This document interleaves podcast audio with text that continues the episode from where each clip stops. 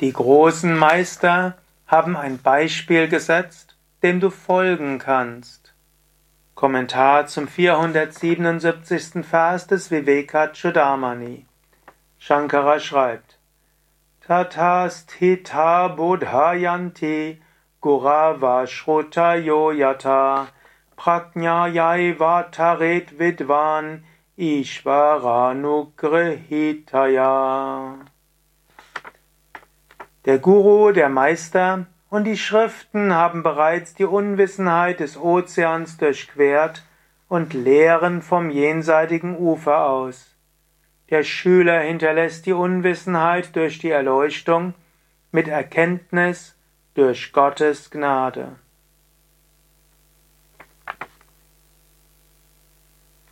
Meister und Schriften und diejenigen, die die Schriften geschrieben haben, haben schon die Verwirklichung erreicht.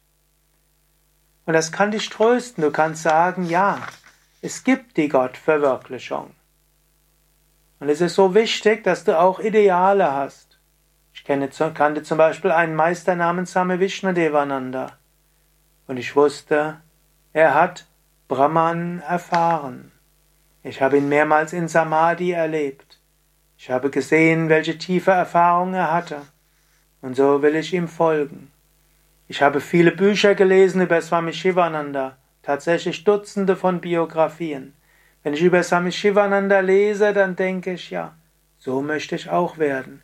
Swami Shivananda hat nämlich gesagt, du bist das unsterbliche Selbst der Atman, verwirkliche es. Frag, wer bin ich, erkenne dein Selbst, sei frei. Auch Jesus hat gesagt, wenn der Meister, wenn der Jünger vollkommen ist, wird er wie sein Meister.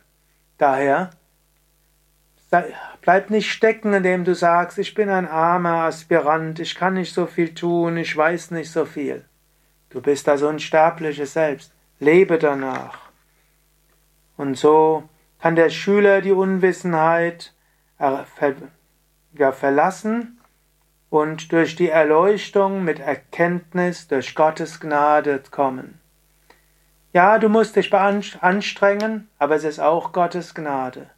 So bestrenge dich an und die Gnade des Gurus und Gottes wird dir helfen.